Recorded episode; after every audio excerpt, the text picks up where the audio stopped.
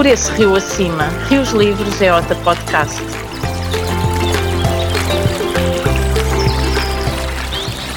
Olá! Dou-vos as boas-vindas ao primeiro episódio do podcast Por Esse Rio Acima. Eu sou a Gi e vou acompanhar-vos nesta aventura. A nossa viagem fluvial começa pela Catarina Miranda, do outro lado do rio, e vamos de Fragata a Belina visitar o Tejo, com o Paulo Constantino do Protejo, Movimento pelo Tejo. E chegamos de Rabelo ao Douro com o professor Rui Cortes, do movimento Rio Douro. Como convidada especial e madrinha deste podcast, temos um ícone da música pop, a sempre jovem e reverente Lena D'Água. Motivos não faltam para navegar connosco, já sabe, subscreva o nosso podcast que está disponível todas as quartas-feiras nas plataformas habituais.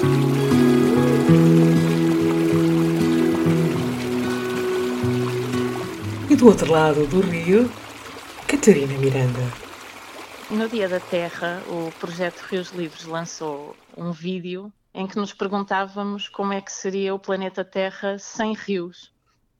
É um exercício tão simples, não é? Tão forte, mesmo para nós que trabalhamos com rios no dia a dia, é, é, é, muito forte. Como é que seria o planeta Terra sem rios? Nós sabemos que os rios são, são essenciais à vida, grande parte da nossa evolução como espécie foi feita junto aos rios temos o nosso exemplo do, do Vale do Coa, que já há 20 mil anos atrás era habitado pelo homem do, do Paleolítico. Olha, passou num instante. E...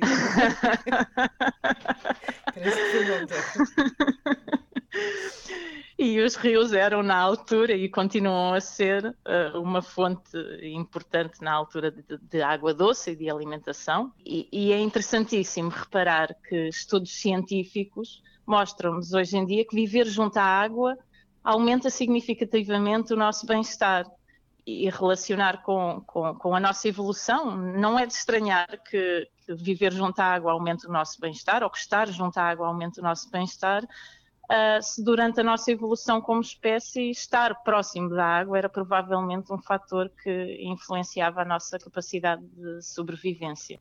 Mas ainda hoje precisamos de rios livres e em bom estado ecológico não são só fonte de água doce e de alimentos, permitem-nos também mitigar muitos dos efeitos das alterações climáticas, por exemplo, os, os efeitos do, dos fenómenos de seca e de escassez de água, que temos sentido na pele em Portugal tão fortemente nos últimos tempos.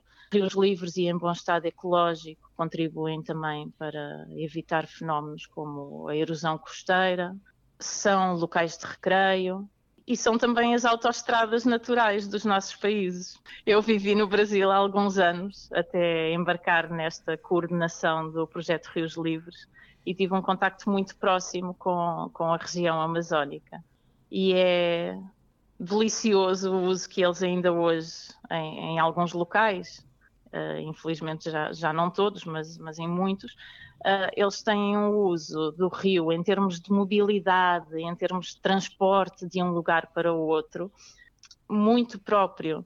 E, e há uma canção que exprime esse, esse mesmo conceito, e é uma canção que, que me emociona sempre, uh, que é uma canção do compositor paraense Paulo André Barata, que hoje em dia é cantada pela Fafá de Belém e que se chama Esse Rio é Minha Rua. Olha que giro, olha.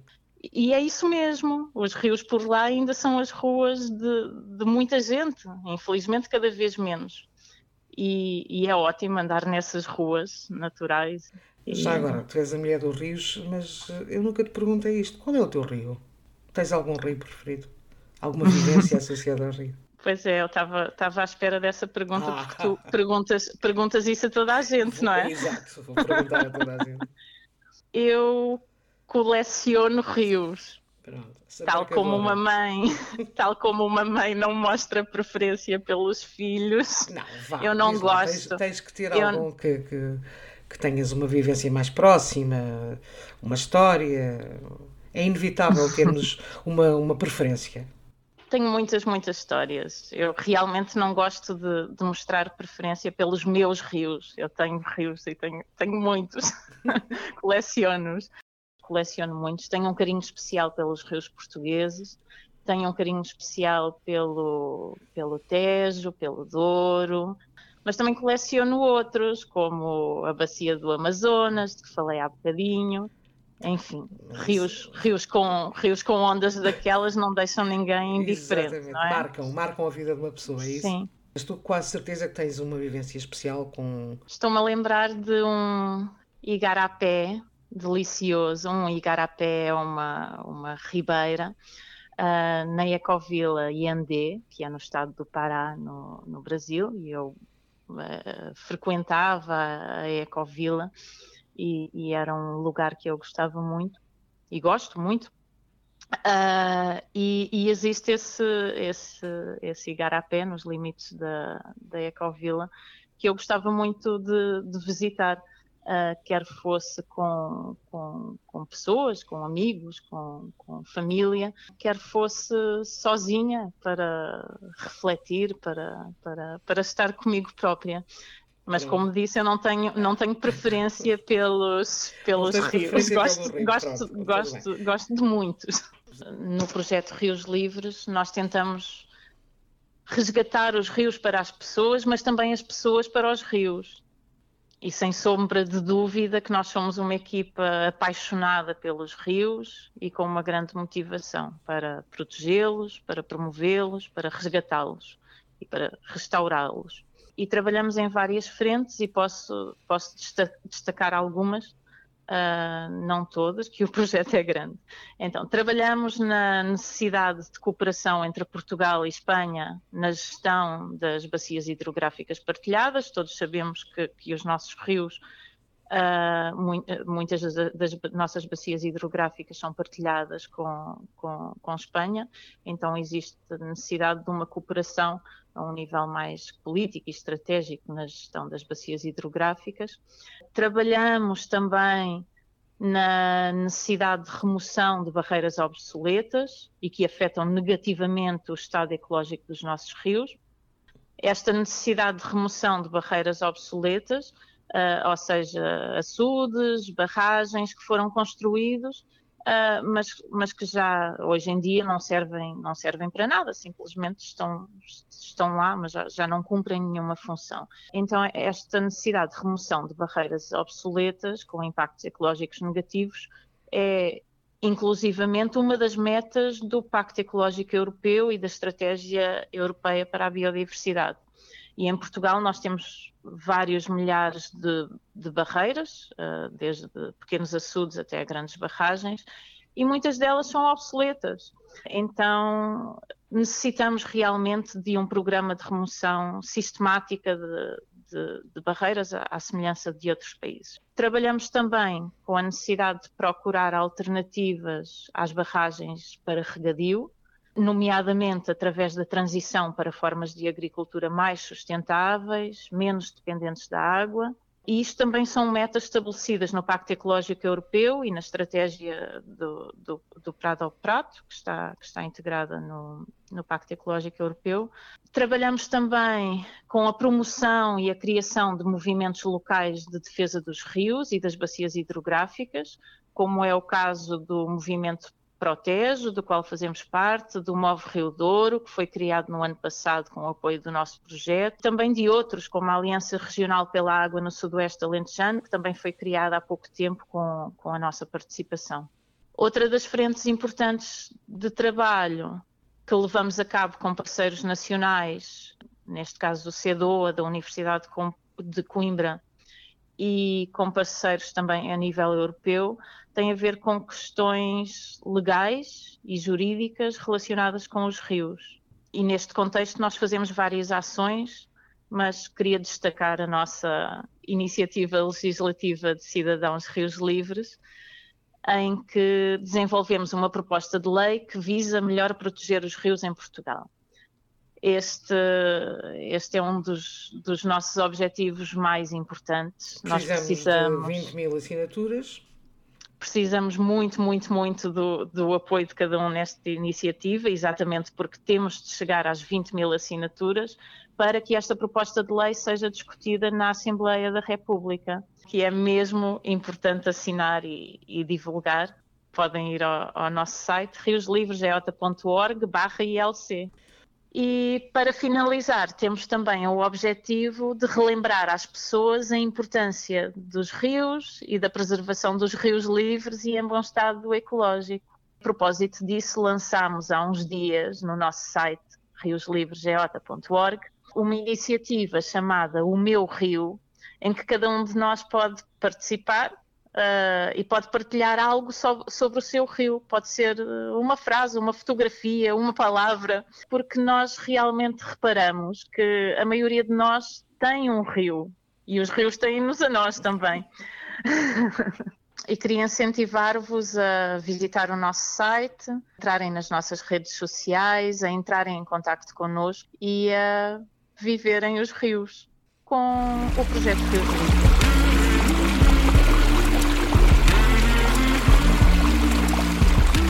De conversa temos o Paulo Constantino, porta-voz do Protejo Movimento pelo Tejo.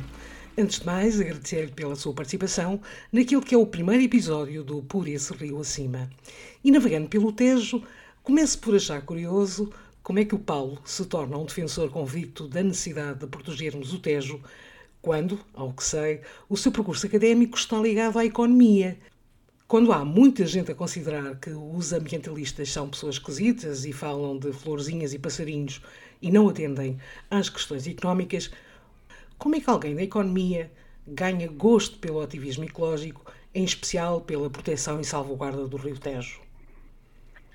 Muito boa tarde a todos. Uh, efetivamente, uh, é, é algo que estava um pouco fora do meu campo uh, em, termos de, em termos profissionais e em termos de formação, de formação académica, mas, uh, mas eu nasci e vivo à beira-rio. Portanto, o rio é algo que esteve sempre presente na minha vida e é, e é devido a isso que eu gosto do rio. Eu vi, vivi sempre o rio, nadei no rio, naveguei no rio de canoa, Uh, brincava à, beira-rio na infância e, portanto, essa ligação perpetua-se, não é? E, e, temos a vivência, vivíamos aqui também as cheias, uh, e efetivamente eram episódios regulares de cheias que, que tínhamos, agora infelizmente uh, temos menos porque elas também têm, têm benefícios, uh, apesar de as cheias controladas fariam muita falta. E efetivamente tem a ver com isso e com o facto de ter, uh, de ter notado aqui à beira-rio que efetivamente havia grandes variações e flutuações de caudais no Rio Tejo. E isso começou-nos a preocupar uh, e termos caudais cada vez mais reduzidos em certas alturas e em certas alturas muito elevadas. E é por aí que nasce o movimento pelo Tejo. E, foi daí que acabou por surgir o, Pro, o Protege, porque efetivamente também tivemos conhecimento das plataformas de cidadania que em Espanha eh, já, já trabalhavam à volta do Rio Tejo, eh, também da, da, da, filosofia da nova cultura da água, eh, também eh, imbuída no, no espírito da Fundação Nova Cultura da Água, e também a partir daí acabámos por desenvolver aqui um movimento de cidadania em defesa do Tejo, englobando as grandes organizações governamentais do ambiente, outras associações de ambiente regionais, movimentos cívicos, uh, municípios e uma série de outras instituições, também associações culturais, sociais, desportivas, desportos náuticos e também algumas entidades, uh, até uh, sociedades ligadas ao turismo, turismo rural,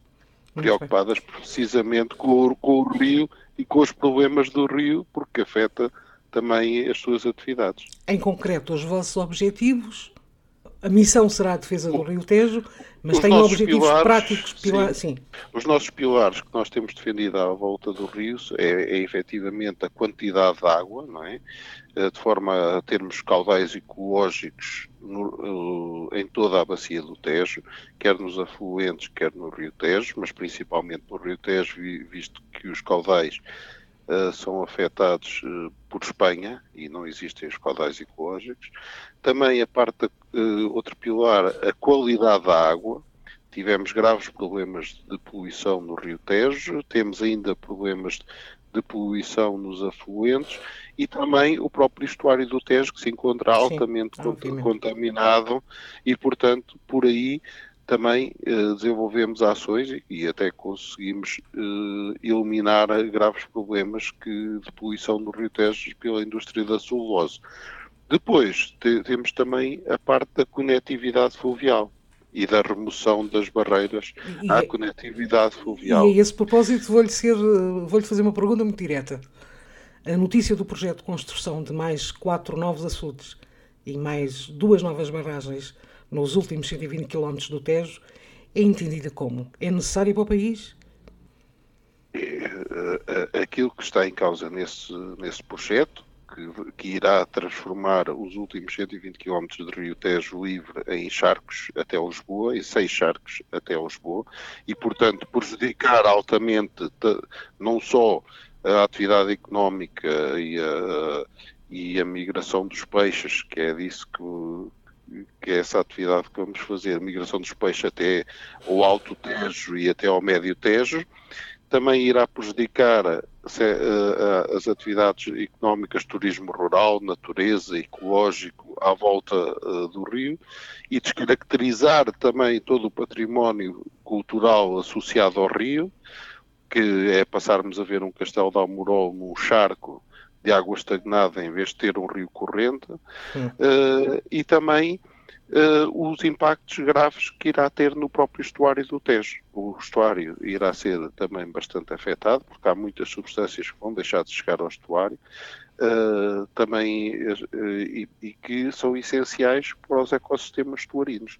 E isto irá ter impacto em toda a biodiversidade, quer aves, quer espécies peixícolas, quer invertebrados que existem no próprio estuário. E nós temos lançado um alerta, nomeadamente também aos municípios da área metropolitana de Lisboa e ao município de Lisboa, que às vezes parecem estar desatentos à, à existência deste projeto e que ainda não se aperceberam, eh, relativamente à necessidade de proteger a fauna e a flora do estuário do Tejo, que, que este projeto de, de açudes e barragens vai prejudicar altamente.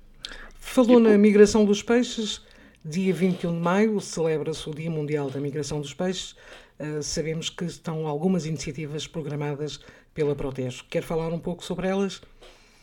A, a, iniciativa que temos, nós já fizemos a, a, celebração do Dia Mundial da Migração dos Peixes em 2020 com uma descida de canoa vulgar, vulgar contra a indiferença, é que nós fazemos já uh, este ano iremos fazer a décima edição, já navegamos muitos troços rio, do Rio Tejo e também dos afluentes e agora ir, iremos uh, também uh, novamente em 2020 celebrar o Dia Mundial da Migração dos Peixes, que é uma celebração mundial em que estão cerca de 300, uh, 300 eventos já inscritos e que irá começar na Nova Zelândia e irá terminar no Havaí, seguindo o, o, a linha temporal uh, e, portanto, Uh, vamos participar nesse, nesse âmbito com o Por um Tejo Livre,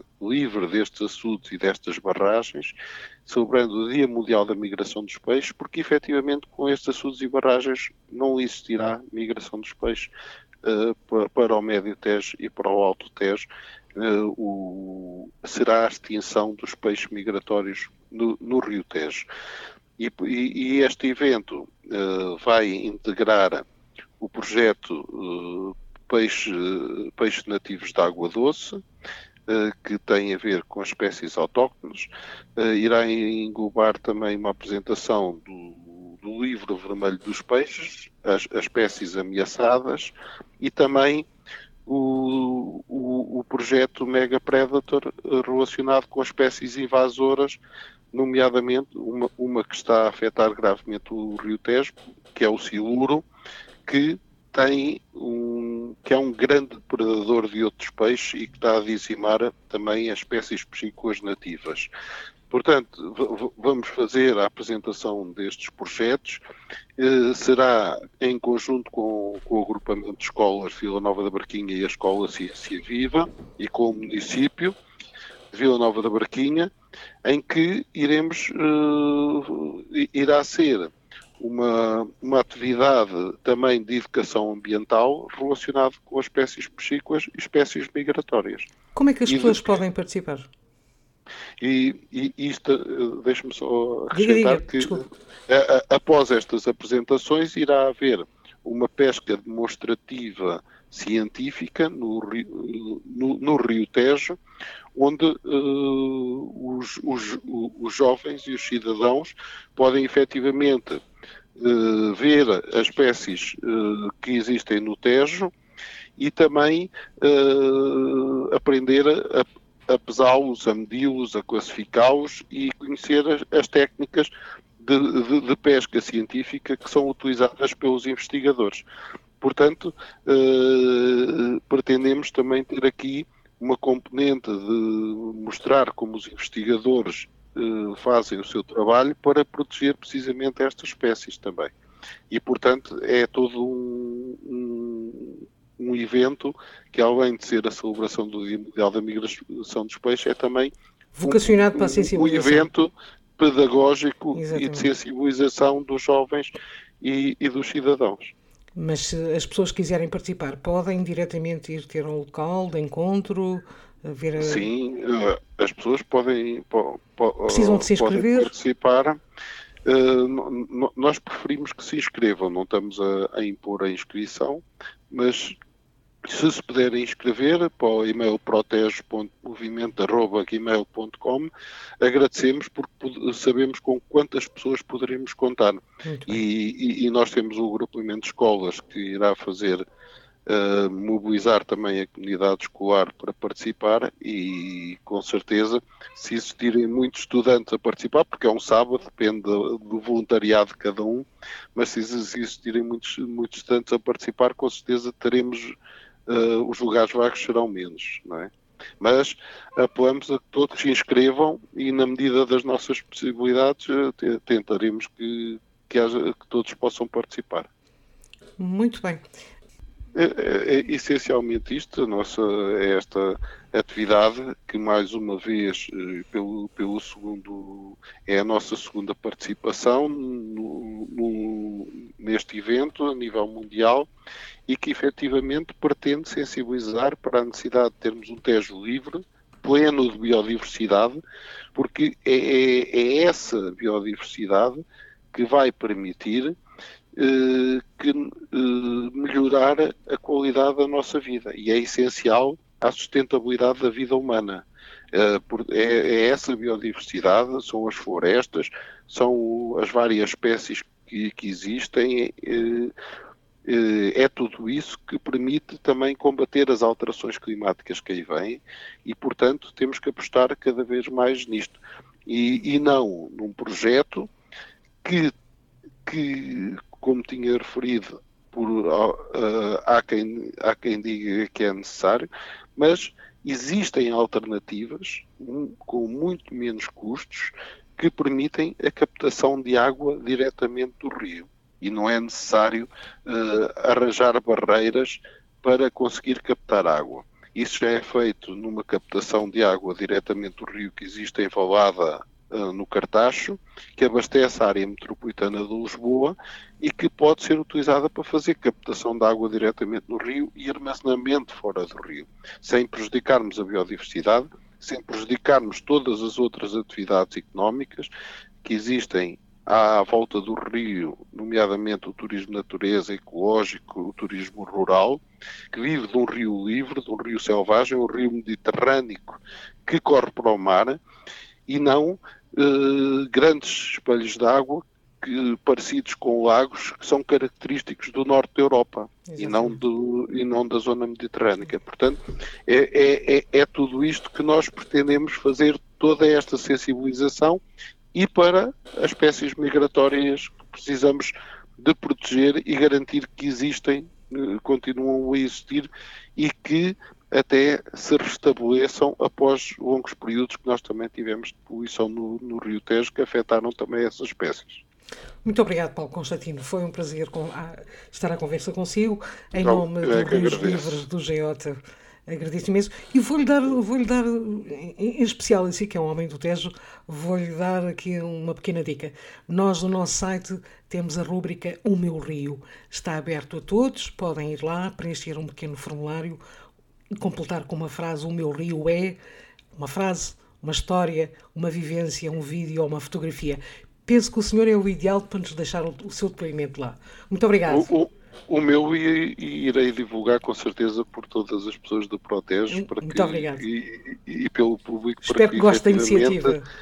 Possam, possam ir lá e dizer o que é que acham do seu rio. Muito obrigado. Muito obrigado.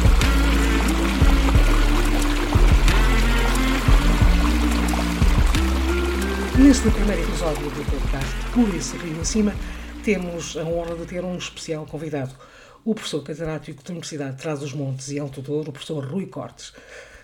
Olá, professor, como está? Ora viva, boa tarde. Boa tarde. Boa tarde, boa manhã ou boa noite, conforme as horas que nos vão ouvir. Oh, professor, eh, o seu currículo é de facto fascinante. Foi vice-diretor do Centro de Investigação em Tecnologias Ambientais e Biológicas, foi membro do Conselho Nacional da Água, foi responsável pelo Laboratório de Ecologia Fluvial da Universidade de Trás-os-Montes e Alto Douro, tem trabalhos realizados em diferentes áreas quanto à ecologia e ecossistemas aquáticos, a ecologia da qualidade da água, ordenamento de bacias hidrográficas, requalificação de cursos de água, participou em largas dezenas de projetos com entidades públicas e privadas no domínio dos recursos hídricos, na implementação da Diretiva Quadro da Água, no ordenamento de bacias hidrográficas, nos planos de bacia do Plano Nacional da Água, na requalificação ambiental de cursos de água e estudos de impacto ambiental, o que é que lhe falta fazer? Bem, eh, eu creio que a minha, repare que a minha formação é de, sou engenheiro florestal, eh, mas sempre encarei a minha atividade como, eh, como sendo multidisciplinar. Uh, portanto, uh, sempre procurei fazer uma ligação uh, entre os ecossistemas terrestres, os ecossistemas aquáticos, os aspectos todos ligados com a, com a restauração. Quer dizer, eu não estou aqui agora a puxar aqui dos meus galões, mas também, mas, mas também pode, nos, últimos anos, nos últimos anos fiz inclusive parte da, de um órgão da Assembleia da República, um órgão técnico, que foi o Observatório Técnico dos Fogos Rurais, eh, que foi implementado a seguir aos fogos de 2017 eh, em que nós procuramos fazer uma avaliação do sistema, eh, das ocorrências, etc. Este observatório terminou há cerca de poucos meses eh, e, e, portanto, foi também uma experiência interessante, eh, até neste sentido de fazer uma ligação eh, com os políticos, não é? Com a, mas, mas aqui o seu gosto, independentemente da sua carreira académica, tem também qualquer coisa de ambientalista. Sim, sim, sim, claro, desde o princípio. Uh, uh, repare que eu tirei, como disse, o curso de Engenharia, de engenharia Florestal uh, e, e, a minha perspectiva sempre foi um pouco mais o que é que era um engenheiro florestal em França, por exemplo, e em Espanha também. Repare-se que em Espanha é um engenheiro dos montes, uh, que se chama Engenheiro dos Montes, em, em, França é o Engenheiro, engenheiro des Eaux et Forêts, uh, portanto, das águas e das florestas, portanto, uma perspectiva muito mais abrangente do que aquela Integrado. produção de madeira. Uh, e, portanto, a minha visão foi sempre muito de ambientalista, numa altura, eu já tenho uma certa idade, numa altura, que não se falava numa nisso, altura é? em que a ecologia era uma espécie de folclore. Exato. E o ser ambientalista e o lutar pela conservação da natureza era algo que saía, não fazia parte dos esquemas, quer a nível de ensino, quer a nível, de, obviamente, do dia a dia eh, de intervenção pública. E, e portanto, eu, daí eu ter estado nos primeiros, nas eh, primeiras organizações ambientalistas em, em Portugal eh, e e ao fim e ao cabo fui um pioneiro nesse, nesse aspecto, porque sempre, eh, como eu disse, não só me interessa a interação entre diferentes áreas científicas.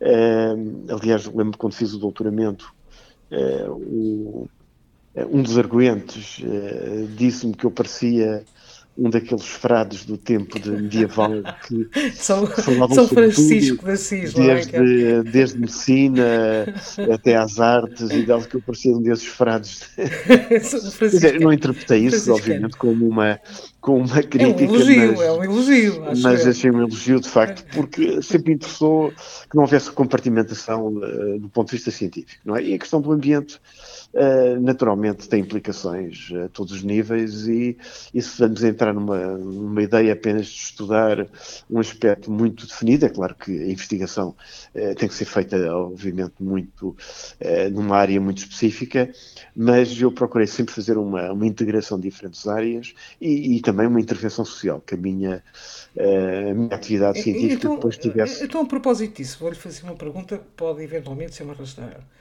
Os decisores políticos em Portugal ouvem os cientistas?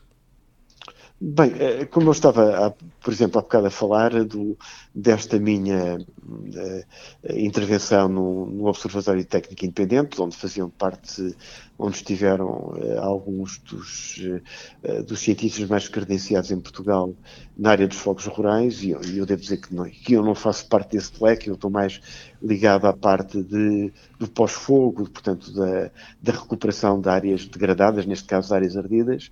Uh, mas uh, portanto, havia uma expectativa muito boa de, uh, de nós estarmos ligados à Assembleia da República, portanto, podemos esclarecer os deputados, fizemos uma auditoria a todo o sistema, desde a proteção civil até à parte florestal diretamente, a todas as áreas, inclusive a emergência, e, portanto, nós fizemos trabalhos técnicos muitíssimo interessantes.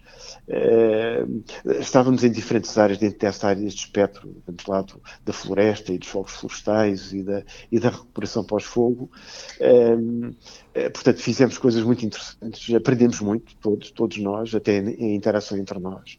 Mas quando vamos analisar o resultado político, o impacto político que teve a nossa intervenção, apesar de termos trabalhado praticamente o tempo inteiro, durante três anos, quase, uh, foi, foi, realmente muito escassa. Quer dizer, é, pior ainda, nós vimos que quando procurávamos uh, introduzir, ou pelo menos levar alguns ministros ou alguns responsáveis de organismos públicos a alterar de determinado tipo de posturas, de determinado tipo de intervenções, havia uma, um fechamento muito grande, havia uma.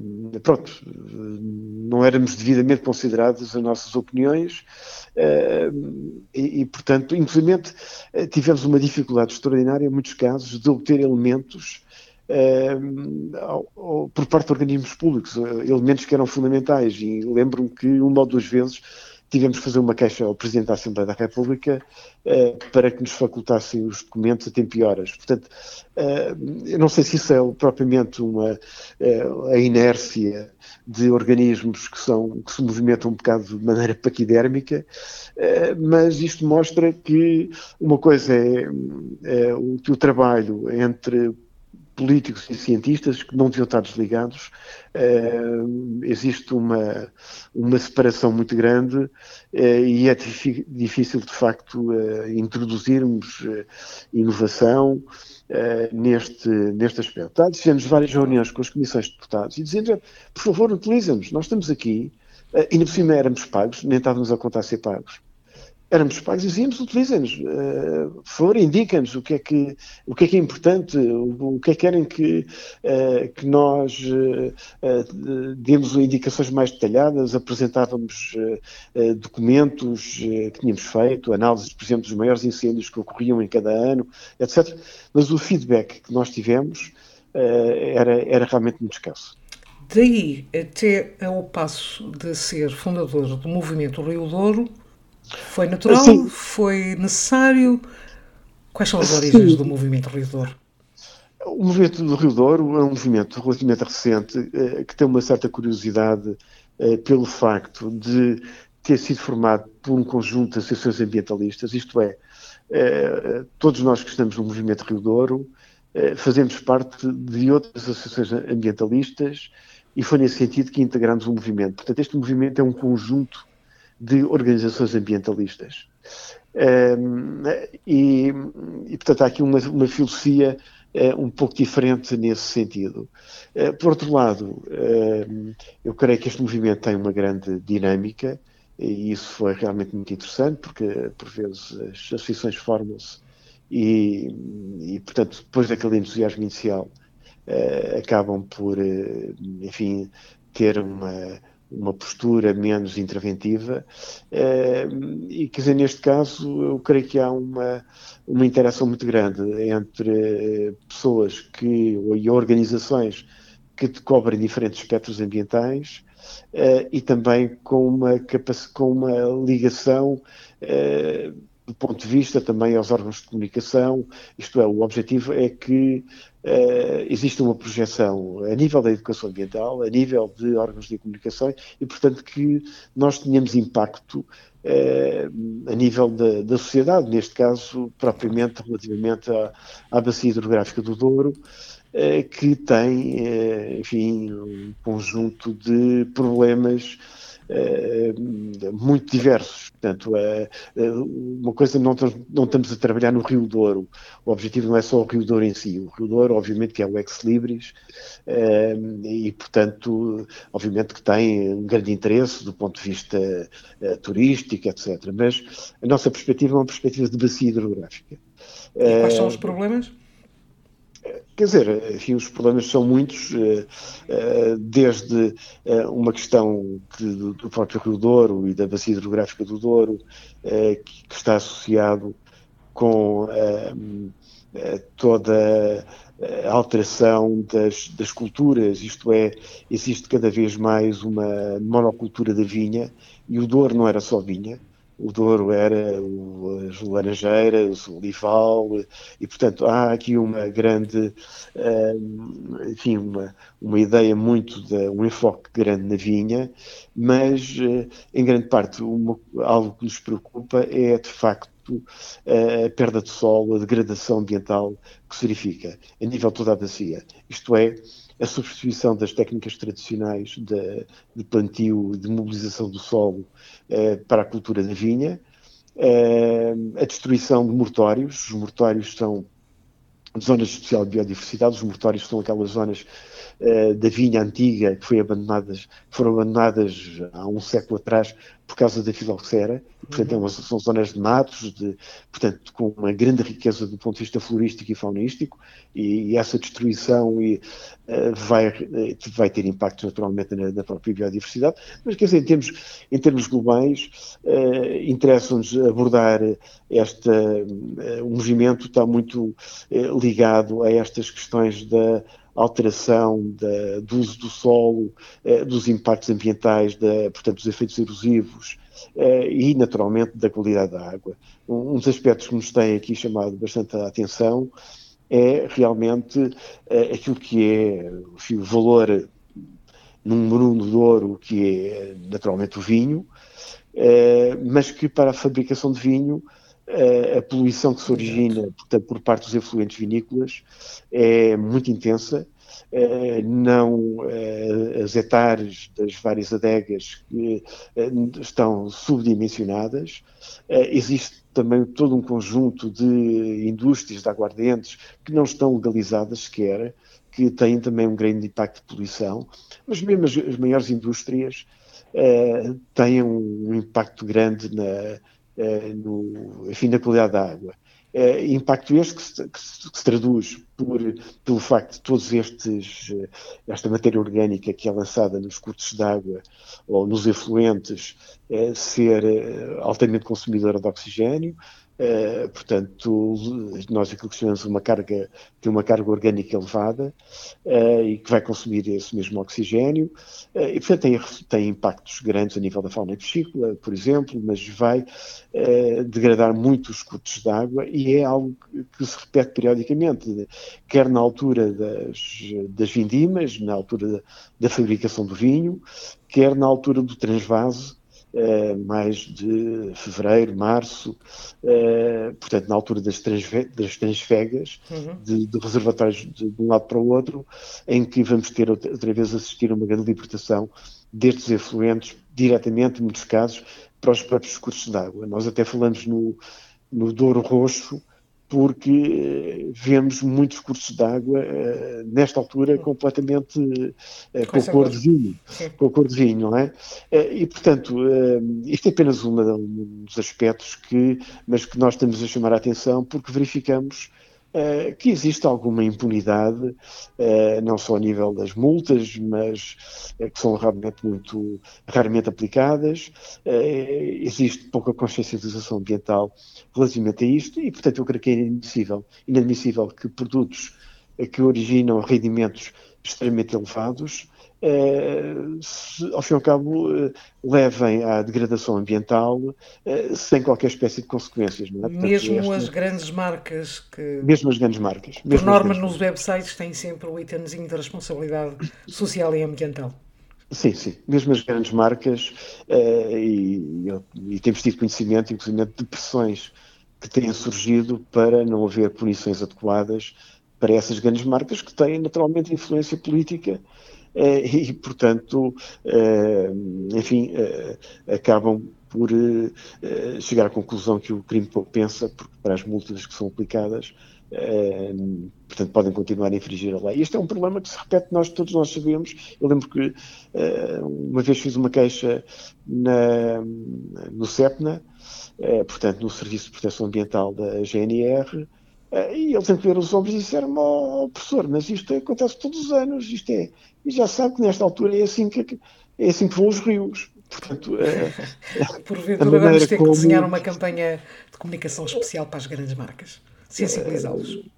Pois, eh, enfim, é, é, algo que, de qualquer modo, eh, já não era aquilo que, que, era, que era de antes, não é? Mas verifica-se curiosamente uma, pronto, toda uma indústria que é das grandes marcas, que, que deita para trás das costas, não, tem, não, é que não tem não tem o tratamento adequado, exatamente, mas também depois eh, todas as outras que são-se aproveitar do bagaço eh, para fazer os aguardentes, eh, que vão destilar, que muitas delas são, são de facto ilegais, não existe, que não, que, que não são sequer fiscalizadas, Exato. não é? E que, e que, toda a gente sabe onde é que elas estão. Eu tive a ocasião, no ano passado, com um amigo meu que conhece o meio, de visitar de maneira informal e descobríamos, enfim, dezenas destas, destas indústrias uh, que não eram fiscalizadas porque teoricamente não sabiam que existiam. Enfim, às vezes havia uma denúncia, etc., mas as coisas todas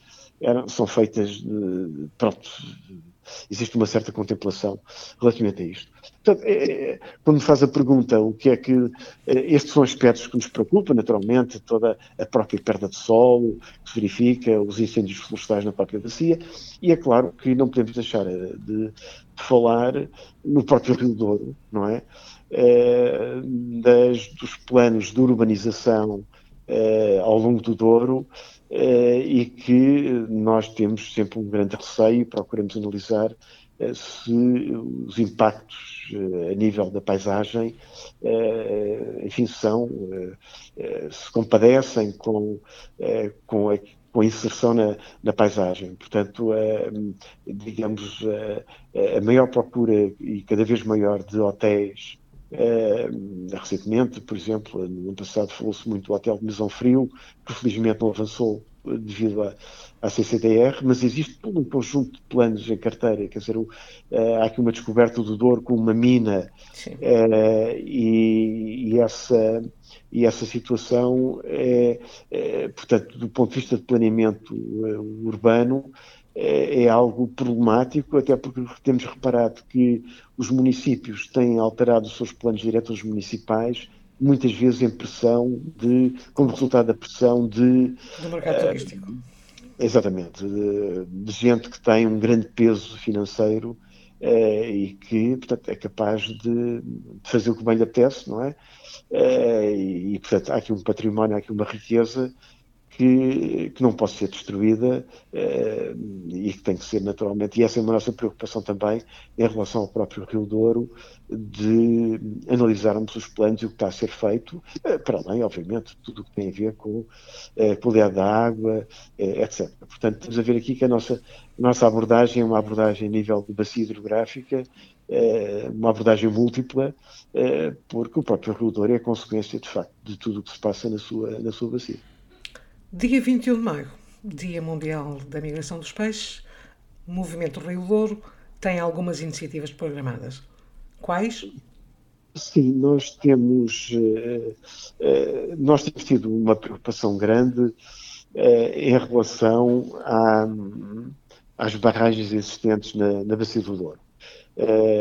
aliás, algum trabalho de investigação que eu fiz recentemente, e também com o Jota, foi no sentido de identificação da, das barragens existentes, das barreiras existentes na Bacia do Douro, e de definir uma, um modelo para estudar quais é eram aquelas que seria prioritário serem eliminadas no sentido de aumentar a conectividade fluvial, isto é, diminuir a fragmentação tremenda que existe em toda a bacia. Seja, se eu disser que nós temos, nós, por exemplo, detectamos eh, cerca de 1.200 barreiras na bacia do Douro, mas barreiras de média e grande dimensão. Sim. Se adicionarmos os açudes, etc., nós temos os largos temos milhares de barreiras, eh, muitas delas já inativas, até barragens de, pequena, de média dimensão em que já caducaram os títulos de utilização, eh, outras que já não se sabe quem são os proprietários. Portanto, vão fragmentar a paisagem, que vão ter implicações a nível da própria biodiversidade. Uh, e nós procuramos também o, uh, este uh, o movimento do Douro ter uma ser proativo em relação à questão da eliminação de barreiras, que é um processo longo, mas que se nós dissermos que só do lado espanhol, na Bacia do Douro, já foram eliminadas perto de cerca de 200 barreiras, não é? Enquanto do lado português não existe é, uma, um planeamento sobre este ponto de vista, portanto, é, e é nesse sentido que surge também esta, este, este dia de, de, sobre a migração dos peixes, não é? portanto, alertar as pessoas que é, todo este conjunto de barreiras que está a fragmentar os rios é, é altera, altera, completamente a, a fauna piscícola, é, está a levar ao desaparecimento das nossas espécies autóctones, pelo contrário, está a levar ao incremento de, de espécies invasoras exóticas, portanto, uma alteração completa daquilo que são as nossas, as nossas espécies piscícolas, e, e, portanto, uma uma, um grande aumento de espécies invasoras, não só peixes, mas também eh, moluscos eh, e, de, e, portanto, e, de fauna, e de flora aquática. Eh, portanto, uma alteração muito grande, radical da, eh, do, do, meio biótico. Eh, e, portanto, eh, darmos conta que esta é bom ter um rio que corra livremente e, e pensarmos de facto nessa eliminação de barreiras porque, como eu disse, a maior parte delas, uma parte muito substancial delas, não tem qualquer utilidade e, e tem um efeito negativo, quer, quer, em termos de destruição de habitats, quer a nível da própria qualidade da água. Portanto, este dia que nós queremos organizar é para chamar a atenção para este, para este facto. Vamos fazer isto na paisagem protegida, na, na, área de paisagem protegida mais recente do país, que é do Sousa Superior. É, portanto, dar também a conhecer esta esta área eh, e, ao mesmo tempo, eh, portanto, termos uma, uma discussão relativamente a este, este tema e que vamos aproveitar também para fazer através de pesca elétrica. A pesca elétrica é apenas utilizada em termos científicos, mas temos também a oportunidade de levar um aparelho o aparelho, ao contrário do que as pessoas pensam pesca elétrica, que vai matar os peixinhos, não, tem o efeito de facilitar a sua captura, uh, identificarmos os peixes que lá, que lá se encontram e, portanto, e falarmos exatamente na, no impacto que as barreiras têm na, na fauna piscícola e na alteração que se verifica tremenda nas espécies aquáticas do, do nosso, enfim, aqui, neste caso da, do Sousa, mas de um modo geral em relação à, à bacia do Douro. Eu costumo dizer que eh, praticamente cada ano que passa, nós temos uma nova espécie de peixe na, na bacia. Fantástico. Isto poderia ser muito agradável, não é? Pois, Termos, não fosse mas, mas, não é mais uma exótica, é mais um, um elemento que vai contribuir para uh, degradar, a maior parte delas são carnívoras, não é? Vão contribuir para aumentar a competição em relação às nossas espécies, eh, muitas delas são tolerantes, portanto, resistem mais em situações de contaminação da água, e, e portanto é uma coisa problemática, portanto este aumento de, de espécies exóticas invasoras a todos os níveis, é, que é favorecido pelas próprias barragens, as albufeiras das barragens, ao fim e ao cabo, são propícios para estas mesmas espécies, é, tem levado à, à, degradação completa do, uh, dos nossos cursos d'água. Eu, já agora, para, para acrescentar aqui um fator curioso, uh, as pessoas não têm noção que até aos anos 60 uh, nós tínhamos esturjão que ia até a Barca d'Alva. Exatamente, exatamente. Portanto, antes da construção das barragens, nós tínhamos esturjão que progredia ao longo do Douro, que havia imensas pesqueiras ao longo do Douro, eh, para a captura do estrujão, não é? Podíamos ter a produção de caviar nacional.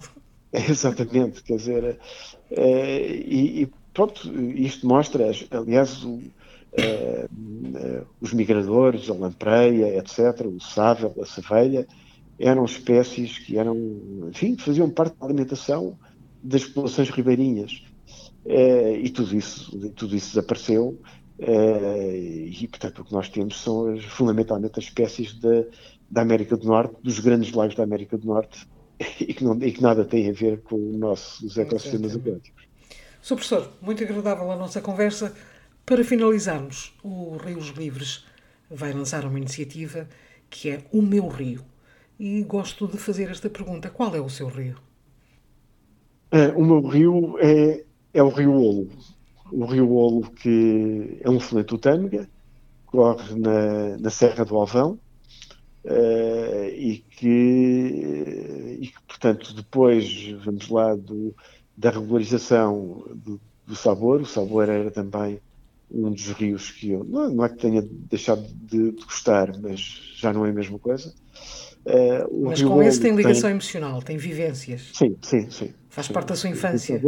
Aliás, quer o sabor, quer o coa. O coa também é outra, outra, outro curso de água que eu lembro-me, eu estou em Vila Real, uh, uh, formei-me em Lisboa, mas estou em Vila Real já há algumas dezenas de anos. E, da, e das coisas que mais me impressionou quando cheguei, uh, quando, quando, visitei aqui o Nordeste Transmontano e, e a Beira Alta, foi exatamente o, o Val do Coa. O Val do Coa é algo absolutamente extraordinário. É e, e, depois uh, vim a conhecer o sabor, uh, mais próximo aqui de Vila Real, e que eu tenho trabalhado e que, é, e que muitas vezes é onde vou passear nos fins de semana, é realmente o Rio Olo, enfim, que tem aquele ex-libris, que são as figas, as figas de Aramelo, mas todo o Val do Olo, até à junção com o Tâmega, é absolutamente extraordinário. É sim, senhora. Sr. Professor Rui Cortes, muito obrigado pela sua participação. Até à próxima. Foi um prazer.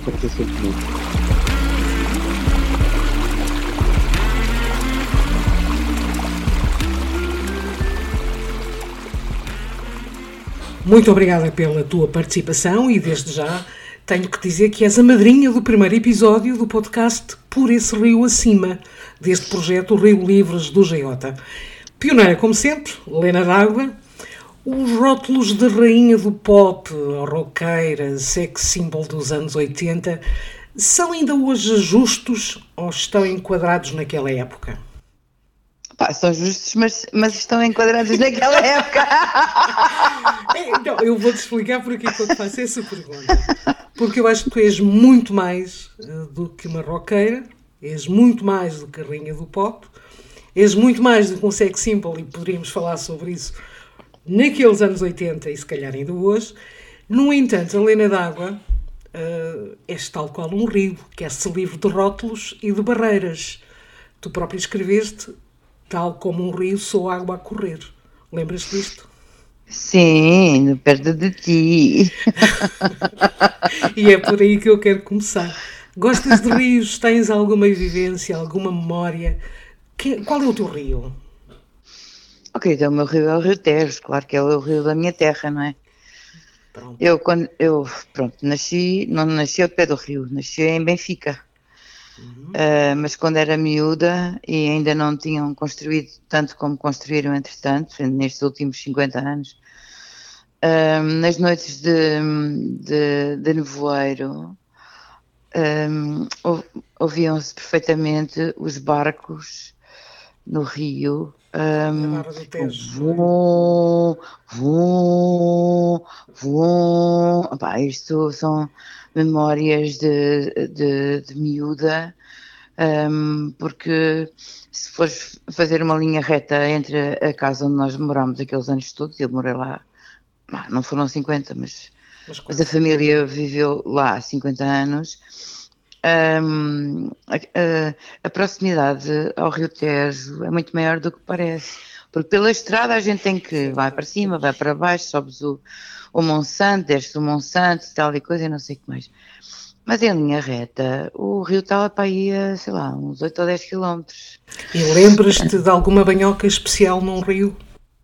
Hum, não, banhocas, banhocas, banhocas de infância não era no rio, era mais era no mar. Uh, banhocas de adolescência, enfim, 20 anos, quando estava no, quando a minha primeira banda com o Ramiro, nos, meu, nos, meus tempos do princípio de, de, de conjunto, uh, quando passávamos ali assim a montar Gil, uh, parávamos a carrinha e uma ou duas vezes nós entramos, dias de calor, claro está, entramos uh, ali assim na margem do, de Montargil, daquela barragem. Sim. Eu lembro-me do, dos pés enfiados no lodo.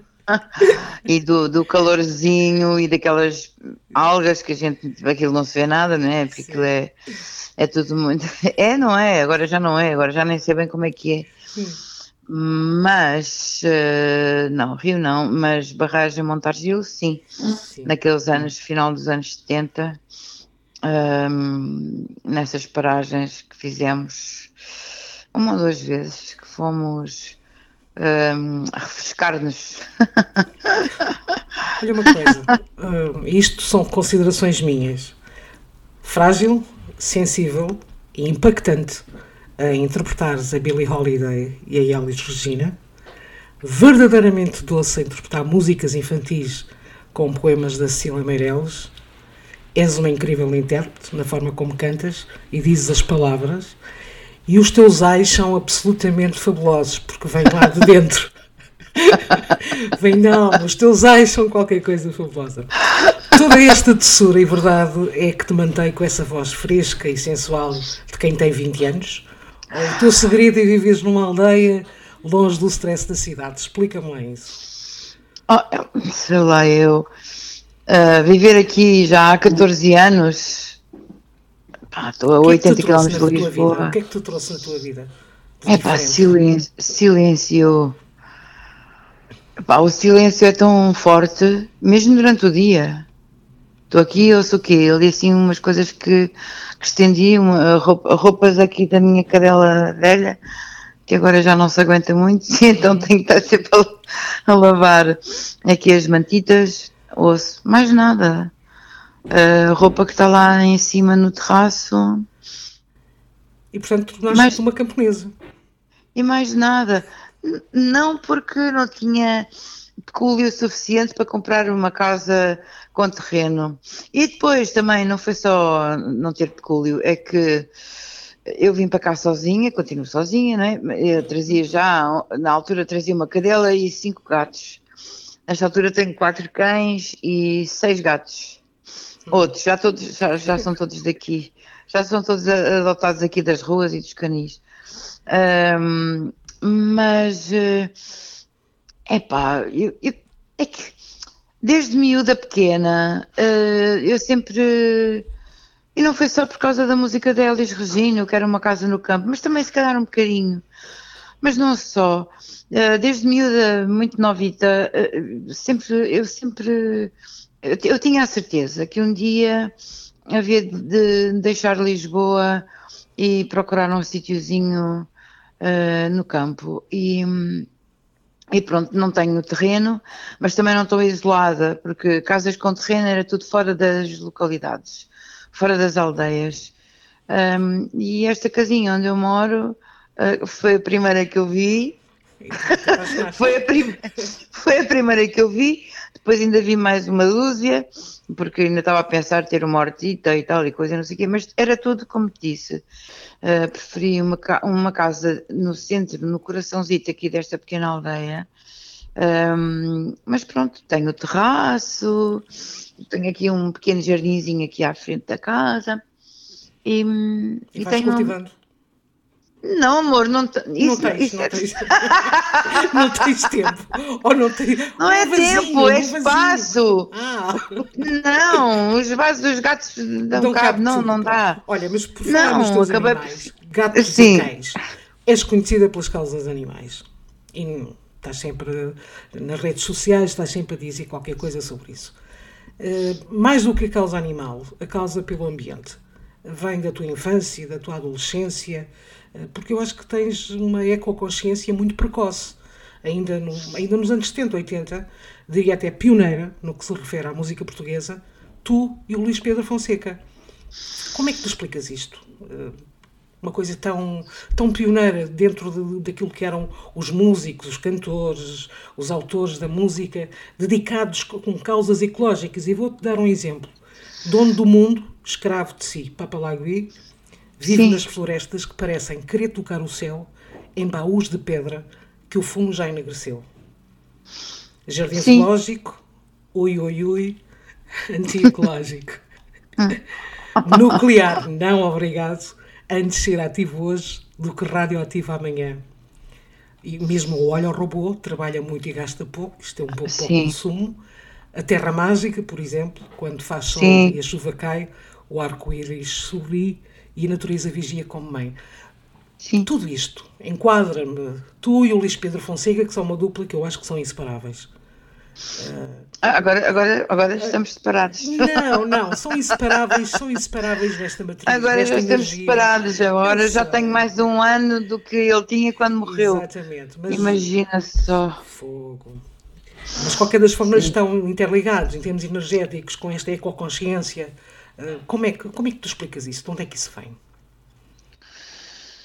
nós, eh, quando nos encontramos, quando nos conhecemos, em 77, acho eu, um, uh, ah, e ele me convidou, porque ele tinha-me conhecido lá nos estúdios a fazer.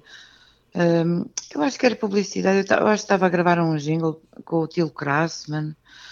Uh, e ele, um, ele depois disse um dia mais tarde que se apaixonou por mim pela minha voz. Não me viu, não, nem sequer me tinha visto, mas ouviu-me uh, a gravar lá no, no estúdio com, com o tio Krassman e que se apaixonou pela minha voz. Um, isto é bonito, é bonito, é bonito. Mas ele também era um, um ladies, ladies man, ele apaixonava-se. Mas, quem te escreve, mas quem te escreve do fundo dos teus olhos d'água. Pois é. Pois, é, pois é bonito, porque ele. É? Sim, é bonito, e porque ele escreveu para mim ele escrevia quase uh, o teu tamanho, era o teu tamanho, aquilo encaixava. Sim, sim, como agora o Pedro da Silva Martins. Exatamente, o Pedro da Silva Voltou a fazer isso. Exatamente. Ao fim, ao, ao fim de, destes anos todos, finalmente tenho uma pessoa que escreve. Exatamente, ao teu para formato. mim, porque eu, infelizmente, eu uh, gosto de escrever, mas canções é outra coisa. Mas escreves também lindamente, que eu sei. Ah, sim, mas canções é, é, canções é outra coisa, canções é outra coisa.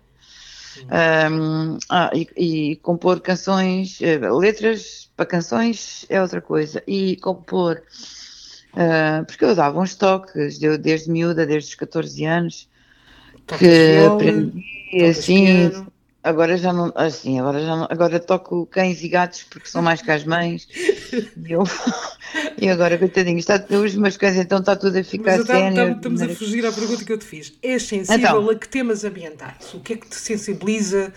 Uh, o que é que te enerva com as questões ambiente em Portugal? Assim, só para. além da causa animal. Ah, melhor, logo, logo, logo no princípio.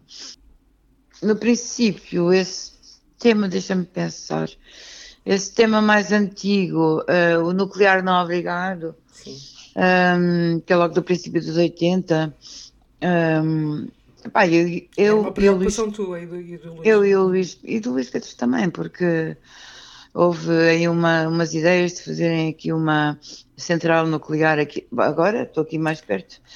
Na altura não estava tanto, mas agora estou mais aqui assim ao pé de Peniche, em Ferrel. Um, tinha sido poucos anos antes, três ou quatro anos antes, e depois aquilo deu em nada. Felizmente, estupidez.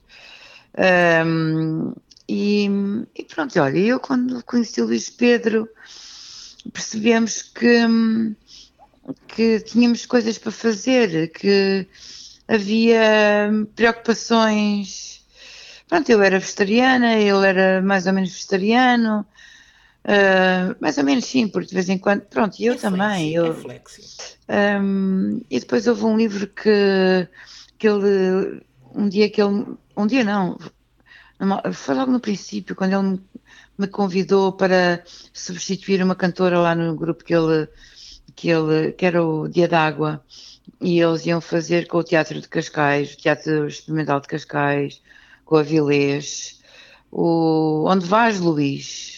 Uh, uma, aliás, fizemos duas peças, mas essa foi assim a mais, uh, a mais marcante. E ele uh, perguntou-me se eu queria que ele tinha-me ouvido lá no estúdio a gravar e tal e coisa, um, e perguntou-me se eu queria alinhar nisso, que, que, era estar todas as noites lá no teatro, porque aquilo era ao vivo, aquilo foi espetacular, pá, infelizmente, na altura ainda não se gravavam as coisas, pá, e foi tão, é, pena, que pena, que pena, ainda com a Maria Albergaria, é. uh, opa, que, era, que era namorada do pai do Luís Pedro. Foram namorar as cotas. oh, tão queridos os dois. Um, mas nesse dia em que ele me deu boleia para, porque eu ainda não tinha carro e tal, ele foi buscar não sei onde, lá na Diana, ele tinha uma Diana, um, e ele e a Formiga, não lembro se vinha mais alguém no carro, e eu, no, na, na Diane, uh, eu vejo um livro lá no, na espécie de porta-luvas, aquilo não estava fechado, estava aberto, que era o Profeta, uhum. do Khalil Gibran. E, e quando eu vejo ali o Profeta, eu penso assim, ah, para lá, isto aqui, isto aqui, ui, ui, ui, somos da mesma família, pensei eu. Havia ali assim uma afinidade muito grande em relação aos temas da, da, da, natureza e da espiritualidade e da alimentação. Havia eh, assim ali uma grande pronto, ali, havia ali assim uma, uma comunhão muito, muito forte. E, e por isso opa, e por isso nós ficámos ligados uh, imediatamente. Este espaço de tempo em que não editaste mas que tiveste a trabalhar, fizeste várias coisas. As pessoas contam 30 anos depois, uh, no fundo, a malta descobre a incrível voz da Lena D'Água, descobrem simultaneamente que és super ativa nas redes sociais e descobrem que a Lena D'Água é deste século e que vives intensamente o presente. Isto, yeah. isto tem a ver depois com a entrada também na tua vida do Pedro da Silva Martins, fabuloso escritor dentro da sua geração, com uma produção fabulosa, nomes como o Benjamin, o António Vasconcelos Dias, a Francisca Cortesão, a Mariana Ricardo, João Correia, Sérgio Nascimento, e nasce uma coisa que é fabulosa, chamada Desalmadamente, que é uma espécie de autobiografia, digo eu, que por acaso foi escrita por outra pessoa dá a ideia que, este, que, este, que, este, que esta obra é a tua vida uh, espelhada no, no tempo presente. É, o que é que te parece? Como é que, como é que agora tu, uh, de repente, levas com uma onda de carinho de uma nova geração que, na verdade, ainda era criança quando tu estavas no top, quando eras o sex symbol, e agora descobre. Isto tem a ver com o quê? Com a tua energia, com a tua juventude, o universo proporcionou-te estas pessoas. Como é que tu interpretas isso? Epá, eu não estive 30 anos sem, sem fazer nada. Não, não, mas as pessoas falam sempre os 30 anos como o regresso. É, eu, o não sei ah, quê, sim, não sim. eu, reparada. Olha, eu chateei-me várias vezes com essa história desse, é desse raio desse texto. São rótulos, são rótulos de facto. Porque, porque é uma estupidez, porque Sim. eu fiz vários discos entretanto, fiz discos das crianças, pronto, Exato. foi tudo no século passado. que é ou muito isto, giro. Ou isto ou aquilo. E que era, é. Era, é muito giro. E que deveria era, ser, é. na minha opinião, novamente editado, porque em termos de música infantil não temos praticamente nada. E é uma grande obra que tens ali, deixa que te diga, mas continua. Sim, está ali. Qualquer pessoa que, que o queira, um, eu, eu fiz um, um blog com. E as pessoas então, podem baixar é aqui. gratuito. Pronto. E depois fiz um, as canções do século, que foi uma outra experiência foi que durou super, anos. Sim. Com o Pedro Osório. E, que nós, pá, sim, e com a Helena Vieira e a Rita Guerra e uma banda. Super, e uma super, banda, super. Uma, uma banda super, super, super. E depois ainda fiz o álbum gravado ao vivo no Hot Club uh, com a minha família do Hot, que foi editado em 2007, já, portanto, já deste lado do, do milénio, em 2007, uh, e que é um dos álbuns mais incríveis da minha vida, uhum. porque foi gravado ao vivo, ao primeiro take, sem. Sem, sem rede, sem rede. Sem irmos, sem irmos, sim, exato, sem rede e sem irmos a estúdio para melhorar isto ou aquilo, nada, aquilo tudo aquilo que ali está também se esgotou no instantinho, fizeram uma edição pequena. Há uma parte desse disco que está, na, está no YouTube, que eu também lá o pus. E depois em 2014, um, porque eu não tinha originais, então em 2014 uh, hum, faço mais um disco com 13 temas uh, daqueles antigos meus, não é? Uhum. 13, pá, desde o robô e o, todos aqueles, e o beco e uh, com uma, um trio elétrico, um, um, trio rock elétrico aqui de Peniche. Esse disco também ficou altamente, gravámos assim num estúdiozinho ali assim em, nas Caldas da Rainha, ficou, ficou muito fixe, mas depois, nesta altura, que era 2014, epá, o rock, epá, e pronto, e não, aquilo não, não, fizemos meia dúzia de concertos apenas, Aquilo é, é muito rock, ficou incrível. Está eh, quase tudo também lá no YouTube. Uh, mas uh, além de ter esgotado no instante a porcaria da. A porcaria, a pequena. não é porcaria. A pequena edição, porque ninguém. A, a editora não, não. A editora, que era a Farol. Que era, não à espera, à espera é do êxito. À espera do êxito. Se estavas à espera do êxito. Se eu, se eu, estava à espera, claro que estava à espera. Há anos que eu estava à espera. Há anos que eu estava à espera. E também desesperei, esperei e desesperei. Mas o desalmadamente foste com tudo. Claro, então, mas o desalmadamente mesmo assim demorou dois anos e meio a sair. Hum. Foi, foi, foi bastante difícil, era difícil conciliar as agendas dos miúdos, sim, miúdos já, está tudo com 30, 40, não é? Mas para nós, para mim, uh, já não me lembro qual é a tua idade, mas para Tenho mim. Tenho que cortar isto! porquê? Mas porquê? Mas porquê? Não, mas eu veio assim, ai pá, sério, espera, tipo, um mês e meio sem conseguirmos ensaiar as, as novas canções. Uh, porque toda a gente estava, pá, pronto, eles estão naquela fase da vida em que têm muitas coisas a acontecer. Uh, e eu ainda fiquei um bocado, várias vezes, assim, um bocadito para desesperado e desesperado, tipo assim, e se eu morro? E se eu morro? Ai! o meu escorpião, o meu escorpião aqui assim, dá conta do meu coração. Ai! E agora? E quanto tempo é que ainda falta? Isto e aquilo. A seguir, Mas, o que é que podemos pronto, esperar, Helena? Ah, a seguir é, é o próximo disco. Pronto. Vem um disco, outro disco, talvez duplo, Boa. com canções que o Pedro, que o Pedro já escreveu para mim que eu já as tenho aqui. A tua agenda, próximos espetáculos. Onde é que vais andar? Opa, eu vou andar com o Hugo Van der Ding. Hum. Tenho várias coisas com ele. Certo. A próxima é a Águeda. Depois vamos, eu com a banda, vamos a Amarante. Mas é assim, tipo um showcase, uma matiné. Uhum. Uh, depois volto outra vez a estar com o Van der Ding. Depois Epá, é, quem quiser saber, que vá à procura. Exatamente. Porque, olha, uma coisa muito importante, vou fazer a minha terra finalmente, Benfica, 24 de junho. Boa. Finalmente então vou cantar na minha até 20. Marca aí na marco, tua agenda, marco, mulher. Marco, senhora, tem que entrada livre é cá filmar. fora. Sim.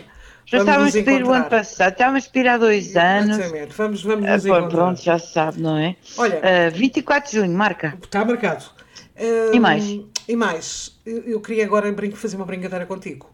Se tivesses então. que atribuir uma menção, um prémio, uma situação negativa, a uma situação, uma pessoa, uma identidade, algo que merecesse levar com o osso de Tiranossauro Rex na tola, a quem é que davas? Mal empregado hoje. Se não tens nada para dizer, eh, que achas Epá, que. O que eu digo é, é que a cena lá das celuloses, os, os, criadores de porcos, aquela cena toda Pronto, que vai ali. É isso mesmo que eu quero ouvir. Então estavas com o osso de Tiranossauro Rex na tola dos criadores de porcos, é isso? Sinocultura. E depois ia lá buscar o osso e ia, dar, ia, dar, ia, ia entregá-lo ao meu amigo de paleontólogo, o meu amigo Silvério. e a quem davas um girassol ternurento por boas práticas ambientais? Olha, boas práticas, eu, por exemplo. Pronto, está dado. Então levas com um girassol ternurento por boas práticas ambientais. Eu própria, ou eu própria. Está dito, está dito, não, não retiro. No oh, mulher, eu, eu, além, eu além de gastar o mínimo de plástico possível, Ótimo. eu tomo dos 5 minutos, eu tomo um banho de imersão assim tipo 10 em 10 dias apenas. Um, eu salvo moscas, salve aranhiços, salve tudo o que é pequeno. Pá, melgas não salvo, nem pulgas, nem carraças, vá, vá, mas, mas eu acho que mereço o girassol. Olha, porque tu és a madrinha e do lançamento deste podcast, uh, eu queria uma coisa em tua homenagem também. Eu lembro-me, tenho na ideia, há uma imagem icónica de ti, numa altura que foste parar a um programa da televisão, que ficavam lá fechados uns tempos, era o 15 dias, puseram-me na rua, puseram-me na rua. E que Mas porquê que me puseram gente... na rua? Não, tens que me dizer, conta lá. Pois, porque eh, estava toda a, a gente contra ti, pessoas... estava, estava toda a gente As... indisposta, aquilo era bullying na altura. Pronto. Mas, mas, sabes, uma grande parte da, da, da, culpa, entre aspas, é que eu desatava aos gritos cada vez que via uma, uma garrafa de plástico no lixo.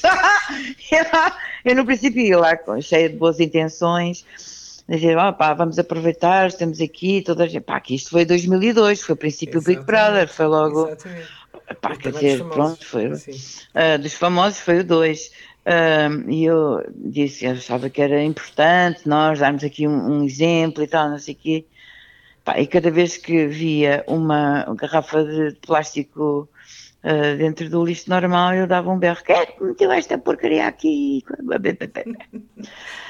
E depois houve outro dia também que me passei, porque no pequeno frigorífico havia um frigorífico mais pequeno, só com iogurtes e queijos. Estava lá uma taça com uma, uma orelha de porco. Uma coisa gigante. Uh, epá, eu nesse dia também me passei, porque enfim. Enfim, o pá, que, como o que nós quiserem... sabemos é que estava toda a gente um bocadinho indisposta contra ti e de repente tu vens para a calmaria do aquele pesadelo ao jardim e eis que não quando uma borboleta te vem pousar. É das imagens mais icónicas, digo eu, da televisão portuguesa. Ponto. Olha, isso tu sabes que aquela borboleta que é a Vanessa Atalanta, aquela borboleta é a borboleta de todas as borboletas, é a que tem a vida mais longa uhum. e é a borboleta que, tem, que contacta mais com os seres humanos. Uhum. E se calhar escolhe-os a dedo. Uh, e então aconteceu aconteceram-me mais dois episódios de encontro uh, que eu fotografei com o telemóvel, que na altura era, ainda era. Isto foi 2000 e, acho que foi mesmo as duas vezes, foi no 2006. Uma vez em Monsanto, lá em cima. Eu ainda não tinha vindo para aqui morar, estava ainda com a minha cadela, a cadela que me roubaram Ai, porque era boa para a caça, enfim, tenho sofrido um bocado aqui. Mas pronto. Um, e, e, nessa manhã, isso foi numa manhã, lá em cima no Monsanto, uma dessas borboletas, eu, se quiseres, depois eu mando fotografias, que eu fiz selfies com ela. Manda, manda. E depois, cá embaixo, na, na mata de Benfica, no, no bairro, no meu querido bairro Santa Cruz, voltou a acontecer-me isso. Também estava com a minha cadela, nessa altura estava vestida de preto e cor de laranja, porque li que elas são atraídas uh, por cores e as cores delas são essas. Uh, e eu também tenho mais uma série de fotografias de uma outra querida que me veio poisar na mão. Um, e pronto, e, e sinto-me muito abençoada e consoladinha, e consoladinha. Acho que deve, acho que deve, acho que deve. Mas estava-te a explicar exatamente por isto. Eu vou chamar a esta parte, a esta rubrica, o efeito borboleta. O efeito borboleta. Passa ao outro e não ao mesmo. E vais ter que me dizer a quem chamas ou aconselhas a vir aqui ao, ao podcast Por esse Rio Acima, navegar connosco e falarmos sobre ambiente. Tens alguém em particular que possas aconselhar? É pá, chama a Capicua. Pronto, vamos lá. Ok, vamos, vamos Epá, mas chama, chama, chama, chama, chama, a Capicua. Já tenho, muito, tenho muita curiosidade sobre ela. Acho que é uma é, pá, a Capicua é... Vou, vou chamá-la assim, vou chamá-la assim. E, e, é uma querida, Espero pá. que ela aceite o nosso, o nosso, desafio, espero que ela aceite. Vai aceitar de certeza. Pronto, na boa, tens que me dar dizes que vai da minha, vais da minha, sim, sim, sim. Dizes que vais da minha parte. Ok. E eu acho que ela vai aceitar. Pronto, porque isto é o efeito borboleta, é para ser uma coisa também em cascata. O, a pessoa convidada então, a seguir diz a outro, pronto. Exato, então podes lhe dizer isso, que foi por causa do efeito borboleta. Exatamente. Tu me perguntaste e eu, olha, é já, exato, boa, já. Agora, vais assinar a petição pelos Rios Livres, que é uma iniciativa ah, claro. legislativa de cidadãos Rios Livres pela proteção dos nossos rios. Ah, claro que sim. Tens a certeza que eu ainda não assinei? E aconselho aos teus amigos, pronto. Eu vou, eu vou lá e vais e escreves, pronto. E provavelmente. Não, não, olha que. Quero assinar. Pronto, não, é só meteres o teu e-mail, o teu nome e aquilo aparece logo. Eu sei, querida, já e, fiz. Pronto. Eh, mas já sim, precisamos, isso. precisamos de. obviamente que já.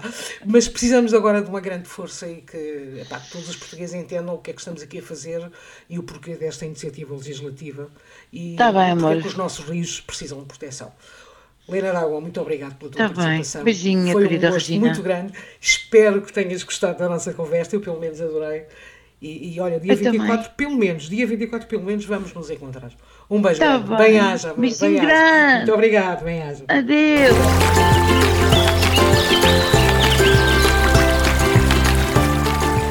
Por esse rio acima, Rios Livres é outra podcast.